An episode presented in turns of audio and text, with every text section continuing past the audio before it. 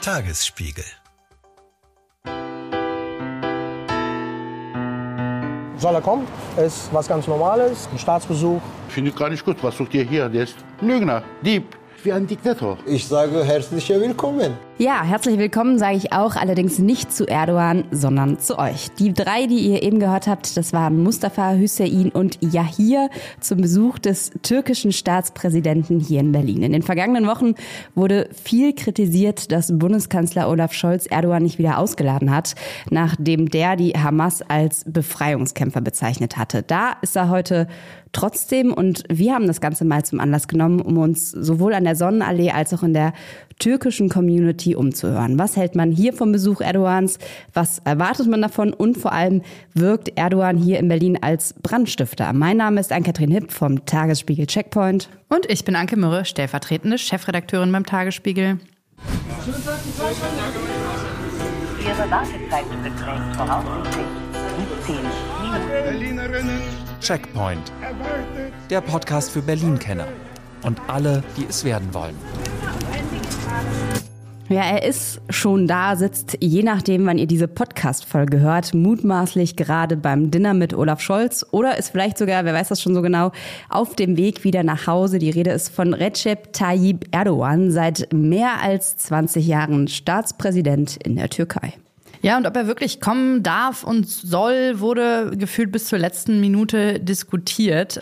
Was viele vielleicht gar nicht so sehr mitbekommen haben, bei all den Konflikten in der Welt, die wir gerade haben, in Nordsyrien gibt es auch noch einen, der veranlasst Erdogan gerade fast täglich Luftanschläge auf die Militärposten der Kurdenmiliz und zerstört dabei auch die zivile Infrastruktur. Und was natürlich vermutlich die meisten mitbekommen haben, dass er auch massiv Hass schürt gegen die jüdische Bevölkerung und den israelischen Staat. Israel wirft da Kriegsverbrechen vor, er spricht davon, dass die Legitimität des israelischen Staates durch seinen eigenen Faschismus fragwürdig geworden sei und die Hamas, die kürzlich einen sehr, sehr grausamen Terroranschlag auf Israel verübt hat mit mehr als 1000 Toten, die nennt Erdogan eine Befreiungsorganisation.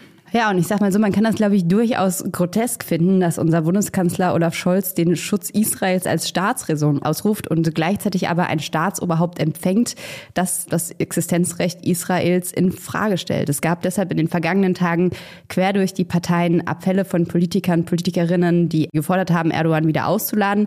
Und es gab tatsächlich auch noch eine YouGov-Umfrage, demnach haben sich 45 Prozent hier in Deutschland dafür ausgesprochen, dass Olaf Scholz Erdogan aufgrund seiner Haltung zur islamistischen Hamas Hamas wieder auslädt. 32 Prozent sagen, er soll ihn trotzdem empfangen. Ein Viertel hat keine Angaben gemacht. Wir würden uns auch echt interessieren, was ihr dazu sagt. Also hätte man ihn ausladen sollen? Ja, nein. Eine kleine Umfrage dazu findet ihr bei uns auf Spotify. Nehmt da gerne dran teil. Ja, das ist so eine klassische Lose-Lose-Situation, ne? denn der ist ja jetzt nicht erst letzte Woche eingeladen worden. Da hätte man in dieser Situation jetzt ganz bestimmt darauf verzichtet, sondern die Verabredung, dass er jetzt nach Berlin kommen soll, ist ja schon vor Monaten ausgesprochen worden. Und da wäre natürlich eine Ausladung in diesem Moment auch ein Affront gewesen. Ne? Also das wäre die perfekte Einladung gewesen, ganz sicherlich im In- und Ausland noch mehr gegen den Westen zu hetzen. Ja klar, man hätte im Prinzip einfach sagen können, was seid ihr das für Heuchler? Ihr erzählt sonst immer was groß von Meinungsfreiheit und Demokratie und am Ende hat nicht mal der türkische Präsident das Recht hier Dinge zu sagen und frei ja. zu reden, sondern wird wieder ausgeladen. So, ne? ja, also und da kommt dann äh, das von uns äh, sehr geschätzte in Anführungsstrichen Wort Realpolitik äh, mal wieder zum Tragen, denn natürlich darf man nicht übersehen, dass die Türkei geopolitisch einen wahnsinnig großen Einfluss hat und da reden wir nicht nur vom Flüchtlingsabkommen, das uns als Deutschland Deutschland natürlich sehr geholfen hat in der ganzen Flüchtlingskrise.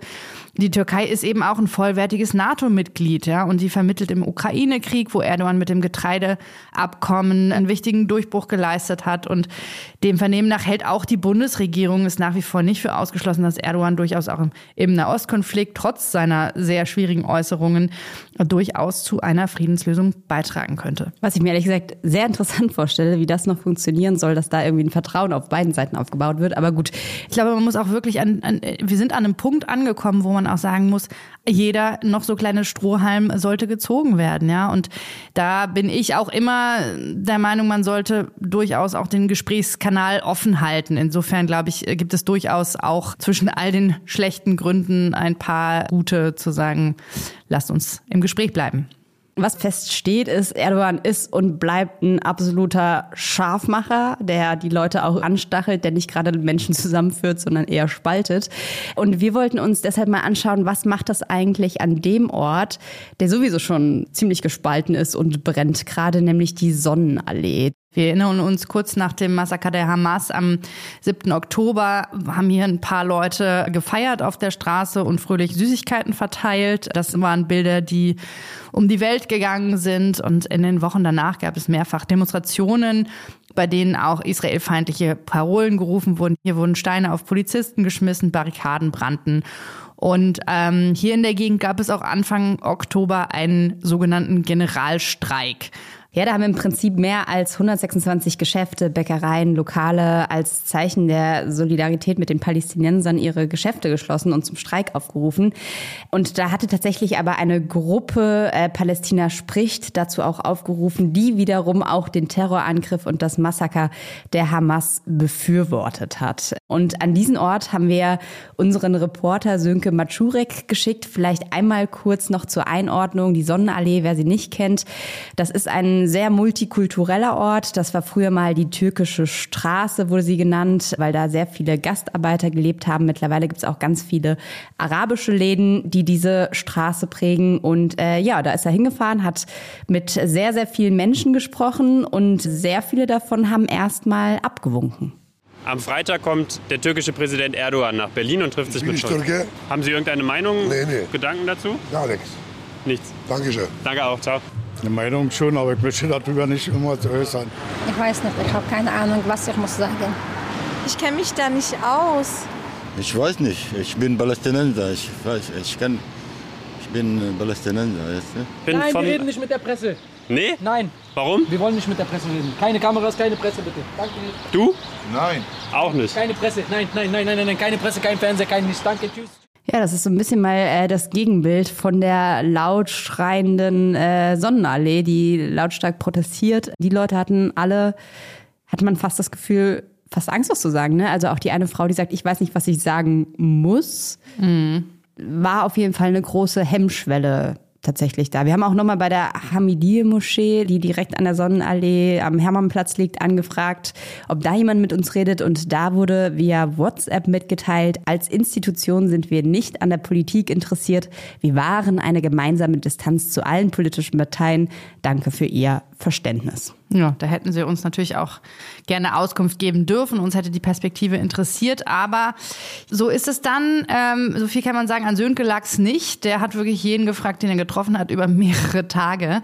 Das war dann aber so geballt, dass wir gesagt haben, wir wollen uns das Ganze nochmal etwas von einer anderen Perspektive erklären lassen, warum die Menschen eigentlich nicht sprechen wollen. Und darüber haben wir gesprochen mit dem Wissenschaftler Dr. Özgür Özvatan. Der ist politischer Soziologe in Berlin mit besonderem Fokus auf Integrationsextremismus und Demokratieforschung. Er arbeitet an der Humboldt-Uni und am Deutschen Zentrum für Integrations- und Migrationsforschung und der sagt, Ich kenne das aus vielen Gesprächen mit Medienschaffenden, mit ReporterInnen, dass es schwierig ist, dann mit den Menschen vor Ort zu sprechen. Und die Berichterstattung nach dem 7. Oktober, die hat das natürlich auch verstärkt.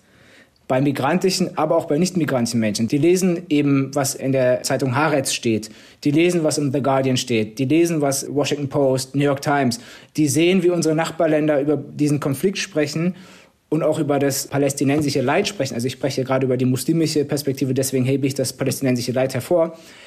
Die beobachten das und die kontrastieren das an die Berichterstattung in Deutschland. Und da beobachten sie eine Ungerechtigkeit. Ich glaube, man muss einmal feststellen, es gibt eine besondere Rolle wahrscheinlich in Deutschland und damit auch eine besondere Rolle für Medien in Deutschland, warum wir vielleicht als Land auch so ein bisschen anders auf diesen Konflikt blicken, als das umliegende Staaten Naja, machen. es, ja, genau. Es gibt halt eine größere historische Verantwortung einfach dem Staat Israel gegenüber. Allerdings ist es, glaube ich, auch nicht richtig, dass wir jetzt völlig anders berichten als andere. Ne? Also wir sind hingegangen, haben auch bei den Demonstrationen mit den Palästinensern gesprochen und auch mit denen, die dort hingegangen sind. Also der Blick ist schon sehr viel weiter, als er vielleicht wahrgenommen wird. Und was man vielleicht als Transparenzhinweis auch einfach mal sagen kann, diese Frage, wie gehen wir mit diesem Konflikt um, wie gewährleisten wir eine Berichterstattung, die irgendwie ja ausgewogen, ausgewogen ist, äh, das ist auch ein Thema, was uns hier im Tagesspiegel immer wieder beschäftigt. Also wir hatten jetzt gerade in Mhm. dieser Woche eine große Konferenz mit allen Leuten hier aus der Redaktion oder allen, die Zeit hatten und teilnehmen konnten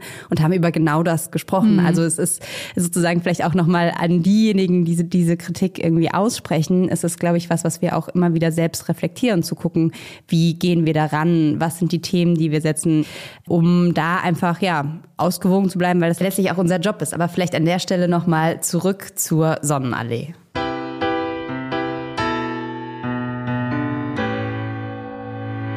Glücklicherweise gab es dann doch noch ein paar Leute, die mit uns sprechen wollten und uns zu der Frage, ob dieser Erdogan-Besuch jetzt zu diesem Zeitpunkt eine gute Idee ist, geäußert haben. Und da muss man sagen, ist das Spektrum sehr, sehr breit gewesen. Und zwar von, ich finde beide Regierungen doof, über vor allem der Zeitpunkt ist ungünstig gewählt und bis hin zu, ja, warum auch nicht? Und Diplomatie erfordert, dass man miteinander spricht. Also da war wirklich ein sehr, sehr breites Meinungsspektrum dann dabei. Ja, und dabei waren auch drei Herren, die sich äh, die Zeit genommen haben, relativ ausführlich mit Sönke zu sprechen. Also alle drei haben die türkische Staatsbürgerschaft, dürften auch bei den türkischen Präsidentschaftswahlen im Mai wählen, leben allerdings schon ja, seit vielen, vielen Jahren hier in Deutschland, hier in Berlin. Und alle drei haben sehr unterschiedliche Positionen, wie sie auf Erdogan blicken, wie sie auf den Besuch blicken, wie sie aber auch auf den Konflikt zwischen Israel und der Hamas blicken. Und ich würde sagen, da haben wir jetzt vielleicht einfach mal in die drei Reihen. Los geht's mit Mustafa, er ist 42 Jahre alt, arbeitet in einer halalen Fleischerei an der Sonnenallee.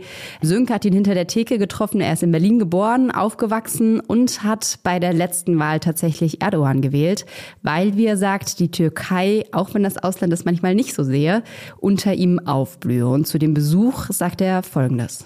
Soll er kommen? Ist was ganz Normales, ein Staatsbesuch. Hoffen wir mal, dass es sich dann mit Deutschland und Türkei irgendein, äh, eine Lösung finden für Palästina. Jetzt haben wir schon den 38. Tag, vermute ich mal, äh, äh, seit dem Angriff oder seit dem Krieg, äh, was man heutzutage dazu sagt. Ja, eigentlich hätte es viel, viel vorher eine Lösung dafür geben müssen, weil es sind jetzt 40 Tage, seit 40 Tagen wird ein Land bombardiert und da sind halt natürlich sehr viele Zivilisten, die dadurch ja unter Leid, äh, Leiden tun. Erdogan zeigt mehr Einsatz als Scholz. Scholz ist ja das Problem, der ist mehr gegnerisch als wie unparteiisch. Leider Gottes darf man in Deutschland nichts gegen Israel sagen. In Deutschland wird leider Antisemitismus und Antizionismus äh, nicht unterschieden.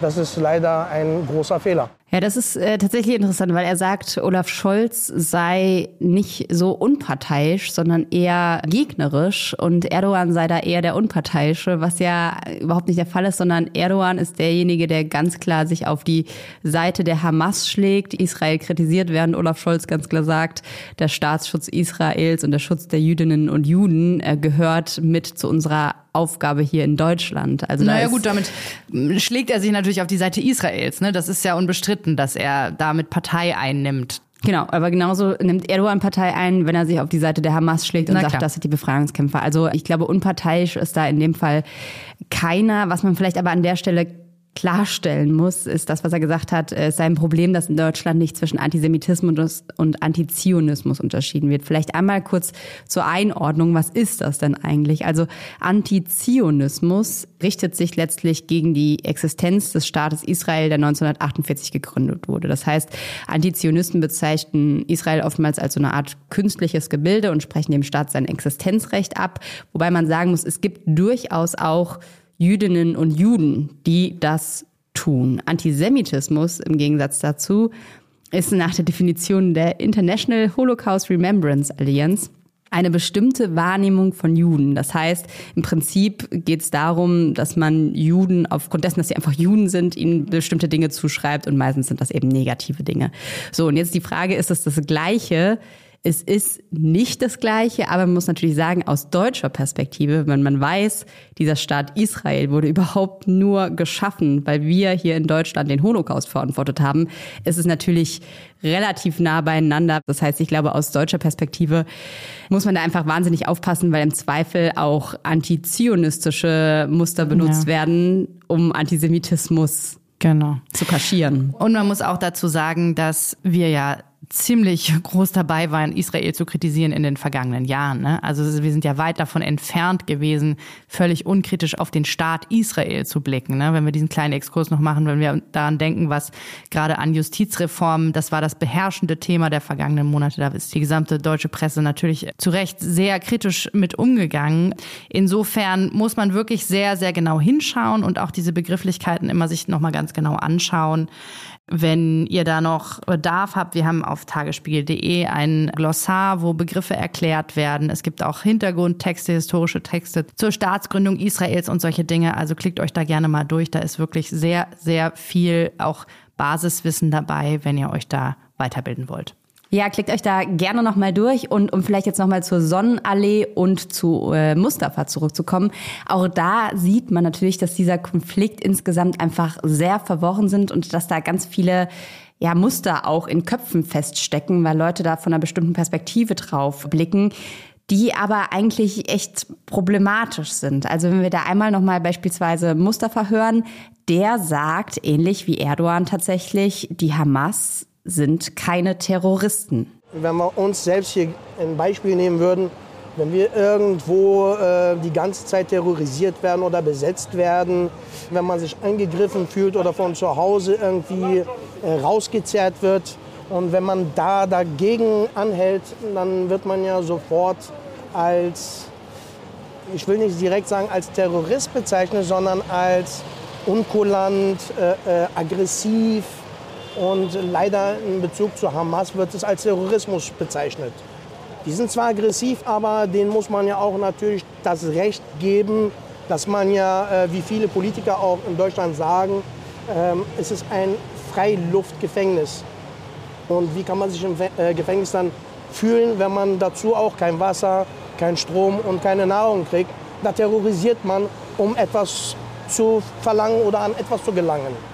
Ja, das ähm, ist sehr hart äh, zusammengefasst diese, diese Befreiungserzählung, auf die ja auch Erdogan äh, abzielt. Ne? Also man hat die Menschen dort menschenunwürdig eingesperrt und jetzt sind sie ausgebrochen. Ja, da muss man auf jeden Fall ein paar Dinge klarstellen. Zum einen dieses Freiluftgefängnis, von dem er da spricht. Damit meint er den Gazastreifen. Der Gazastreifen ist de facto seit 2005 nicht mehr besetzt. Damals hat sich das israelische Militär dort zurückgezogen und äh, seit 2007, da wurde die terroristische, islamistische, kann man sagen, Hamas gewählt. Seit 2007 haben die dort die Kontrolle und natürlich tragen die auch eine Verantwortung dafür, dass es den Menschen dort über die ganze Zeit so wahnsinnig schlecht ging. Und ja, jetzt kann man sagen, es gibt eben diesen Grenzzaun um den Gazastreifen. Äh, Grenzzaun klingt fast ein bisschen klein, also diese gigantische ja, Grenzwall, der die Palästinenser daran hindert, den Gazastreifen zu verlassen. Man muss aber auch sagen,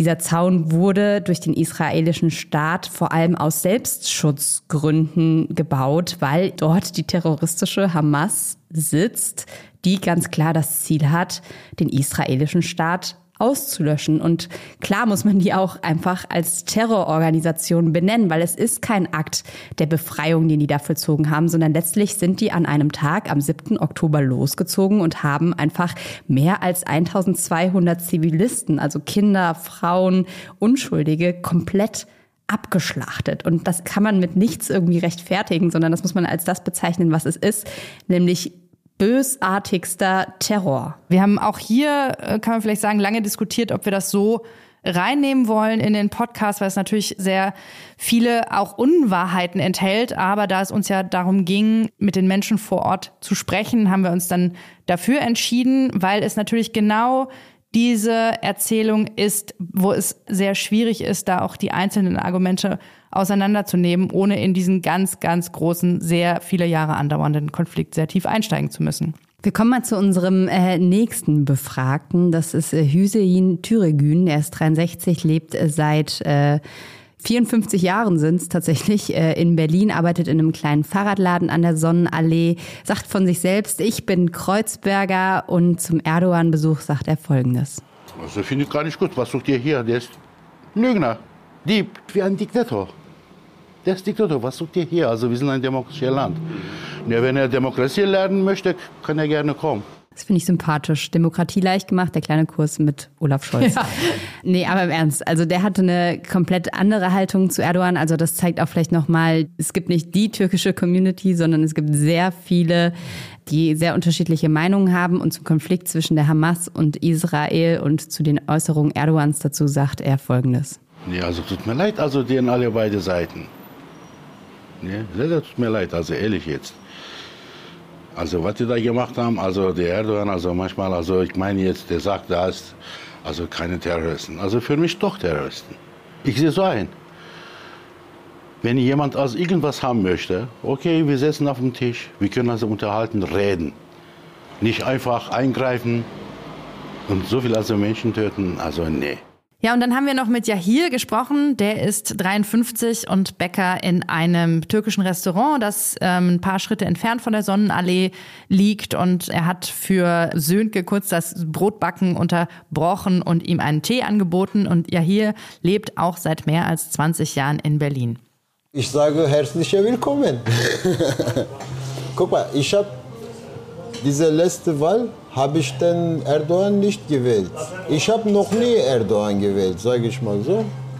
Aber trotzdem, das türkische Volk hat äh, Erdogan gewählt und Erdogan ist sowieso mein Bundespräsident. Ich habe Respekt zu ihm wegen der Volksentscheidung. Verstehst du? Das ist eine sehr demokratische Perspektive. Es ist ein gewählter Volksvertreter und der ist dann zu respektieren. Absolut. Und was er auch sagt, dass Erdogan eigentlich immer überall ist und dass man ihm als äh, mhm. Türke oder zumindest auch als jemand, der türkisches Fernsehen vielleicht äh, guckt und ja. konsumiert, äh, dass man ihm da gar nicht entkommen kann. Wenn du Fernsehen, Fernsehen anmachst, egal welche Fernsehen oder Zeitungen guckst, denn überall ist Erdogan. Du kannst nicht äh, ohne Erdogan sein. ja, das, du kannst nicht ohne Erdogan sein, sein. Das ist das Ziel. Ne? Und da wird es dann halt auch schwierig mit der Demokratie, wenn nämlich die Verhältnisse nicht ausgewogen sind, sagen wir mal. Äh, um, um das zu illustrieren, vielleicht im Vorfeld der Präsidentschaftswahlen in diesem Jahr war Erdogan im Staatsfernsehen 91 Mal so lange zu sehen wie sein größter Herausforderer Kemal Kilicdaroglu. Diese Zahlen stammen von Ilhan Tashi, Mitglied der türkischen Rundfunkaufsicht und auch der Oppositionspartei CHP. Die Zahlen sind natürlich auch, also wenn es von der Oppositionspartei letztlich mit rausgegeben wird, wahrscheinlich auch nicht komplett neutral. Aber klar, man kann sich das schon vorstellen, dass Erdogan einfach massiv auch darauf einwirkt, dass er gesehen wird. Und zwar nicht nur im Inland, sondern im Zweifel auch in Deutschland. Also man kann, darf das auch nicht unterschätzen, dass der türkische Präsident auch auf die in der Deutschland lebenden Türken durchaus einen Einfluss hat. Nicht auf alle, aber auf ein paar. Ja, klar. Aber zurück zu Yahir. Der sagt zu Erdogans Rolle im Nahostkonflikt Folgendes. Normalerweise bei diesem Konflikt muss Türkei so natural bleiben, weißt du, aber weil Erdogan ist religiös, wissen, wir sind Muslim und so weiter, deswegen wie Bruderschaft, wie, wie nennt man das? Und das ist seine Meinung, mhm. ehrlich gesagt. Das ist nicht meine Meinung. Und das ist äh, viele Türken bestimmt äh, gegen diese Wort und Entscheidung.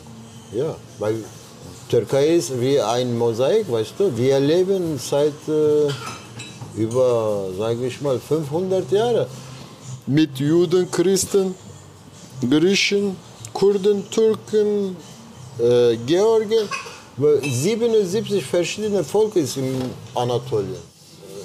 Das ist nicht meine Ding, meine Gedanken, verstehst du? Ich bin sowieso gegen Krieg. Egal.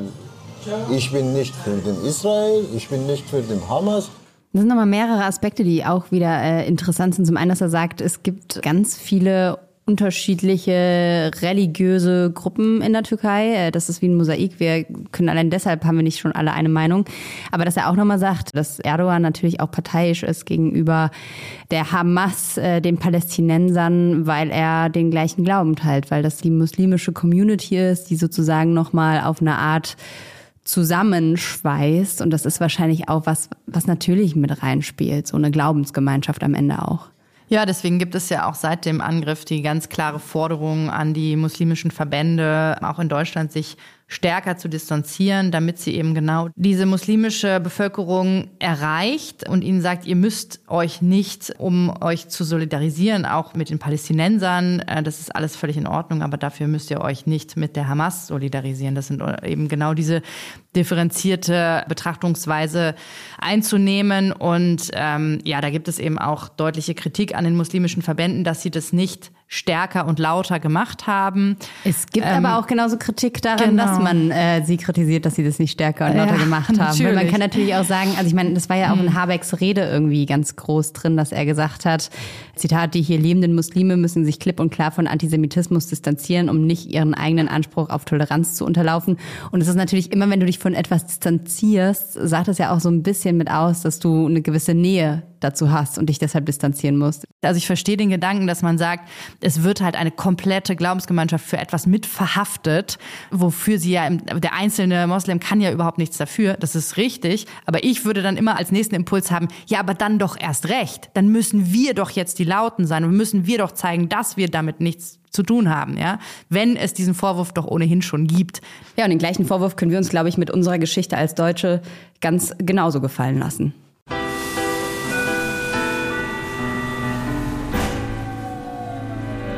Wir sind die Sonnenallee jetzt einmal hoch und runter geschlendert, haben so ein paar Töne gehört, haben das versucht ein bisschen einzuordnen. Man muss an der Stelle nochmal sagen, es ist natürlich kein repräsentatives Bild der Sonnenallee, was wir da gehört haben und natürlich auch erst recht kein repräsentatives Bild der türkischen Communities. Um nochmal so ein bisschen, ja, einen größeren Blick auf die türkische Community zu werfen und darauf, was sie von diesem Erdogan-Besuch halten oder wie sie gerade insgesamt auch zu diesem Konflikt im Nahen Osten stehen, haben wir mit Erdogan gesprochen.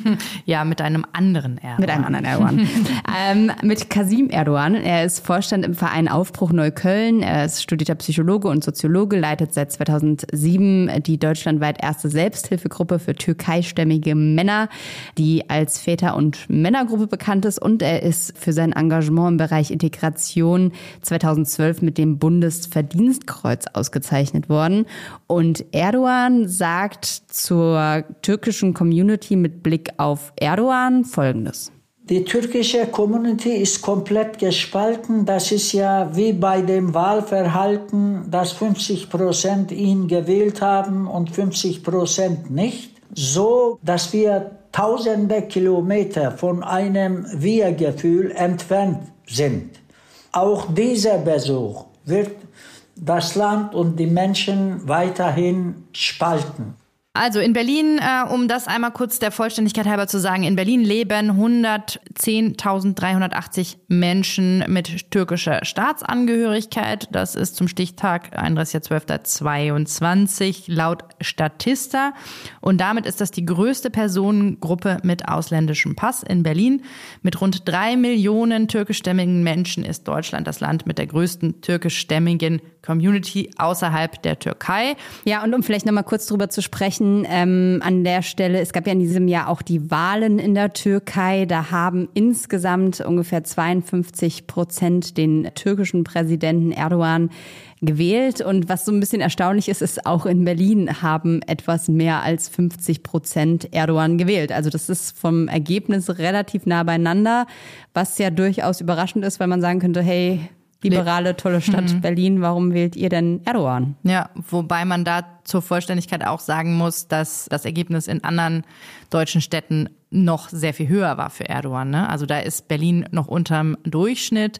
Und das ist etwas, was natürlich damals bei, gerade bei liberalen Türken oder Menschen mit türkischem Migrationshintergrund sehr, sehr viel Kritik ausgelöst hat, dass man hier aus der warmen Stube der Demokratie einen Autokraten wählt, der dann fürs eigene Leben gar nicht so viele Auswirkungen hat. Und was man vielleicht letzter Punkt dazu auch noch ergänzen kann, es sind natürlich nur die Wahl, also diejenigen, die auch zur Wahl gegangen sind, zählen hier mit rein. Das heißt, alle, die nicht gewählt haben, zählen nicht mit rein und alle, die kein Wahlrecht haben, zählen da auch nicht mit rein. Das heißt, es ist auch sozusagen nicht Ja, ja, die türkische Community hier in Deutschland, sondern es ist eben nur die begrenzte Anzahl derjenigen, die überhaupt das Wahlrecht haben, die wiederum zur Wahl gegangen sind und da haben wir diese 50 Prozent. Ja, oder eben überregional in Deutschland 67 Prozent. Mit Blick auf die türkische Community, wie blickt die jetzt am Ende auch darauf, was Erdogan zu dem Nahostkonflikt gesagt hat, zu der Hamas, zu Israel? Das wollten wir auch nochmal von Kasim Erdogan wissen und er sagt dazu Folgendes. Viele der Menschen mit türkischer Zuwanderungsgeschichte verurteilen das, was Hamas getan hat. Viele aber kritisieren auch das Verhalten von der israelischen Regierung und Armee, weil unschuldige Menschen tausenderweise ums Leben gekommen sind. Äh, Wir haben das Thema auch gestern Abend in unserer Vätergruppe diskutiert. Es gibt keinen gerechten Krieg. Äh, Da kommen Kinder und Frauen, unschuldige Menschen ums Leben. Das sollte man hervorheben. Ich hätte mir gewünscht, dass er diese Äußerung gar nicht getan hätte. Das dient der Lösung der Herausforderung nicht. Er hätte sich äh, neutralere äußern können, indem er sagt, wir wünschen nicht, dass Kinder ums Leben kommen. Es gibt keinen Unterschied zwischen einem palästinensischen und israelischen Kind und Frau, die ihr Leben verlieren. Das hätte gepasst und das hätte ich mir gewünscht. Es bringt uns nicht weiter, dass wir parteiisch sind, sondern wir müssen äh, das Leben von unschuldigen Menschen schützen. Ja, da muss der ins Telefon. Ja, ja, viel zu tun, der Mann. Ja, aber ich finde, er bringt es letztlich sehr gut auf den Punkt, was Erdogans Rolle auch hätte sein können. Ja, und da kann man echt nur so ein bisschen auf den, also wir hatten es ja am Anfang der Podcast-Folge, dass gesagt wurde, dass man hofft, dass Erdogan noch irgendwie als Vermittler tätig werden Mhm. kann, wo ich ja schon gesagt habe, ich weiß gar nicht so genau, wie das funktionieren soll. Aber wenn das irgendwie möglich ist, kann man eigentlich nur noch darauf hoffen, dass, äh, wer weiß, vielleicht hat ja Olaf Scholz da auch irgendeinen Einfluss tatsächlich auf Erdogan. Er hat auf jeden Fall gesagt, dass er ähm, Erdogan seine Haltung klar rüberbringen will. Also da soll nicht gekuscht werden.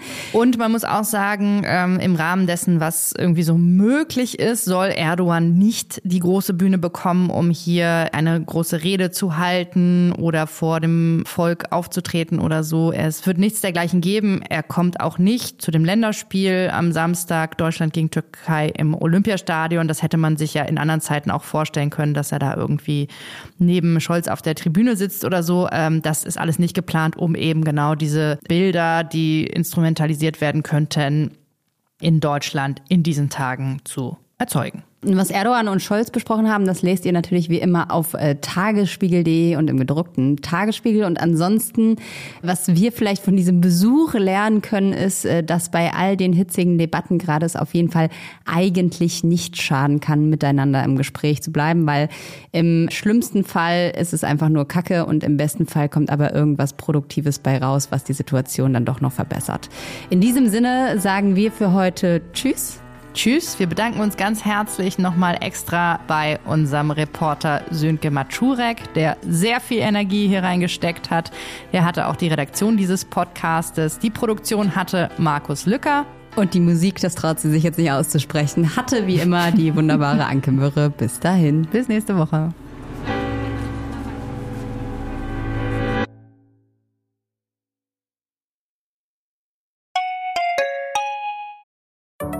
Hallo, ich bin Anke Mürre, stellvertretende Chefredakteurin beim Tagesspiegel. Vielen Dank, dass ihr unseren Podcast hört. Wenn er euch gefällt, dann probiert doch auch mal unsere digitale Zeitung aus. Als E-Paper oder Digitalabo auf tagesspiegel.de. Hier bekommt ihr täglich einen guten und verlässlichen Überblick über alles, was für euch wichtig ist.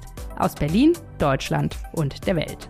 Jetzt einfach gratis testen unter tagesspiegel.de slash probieren. Wir freuen uns auf euch.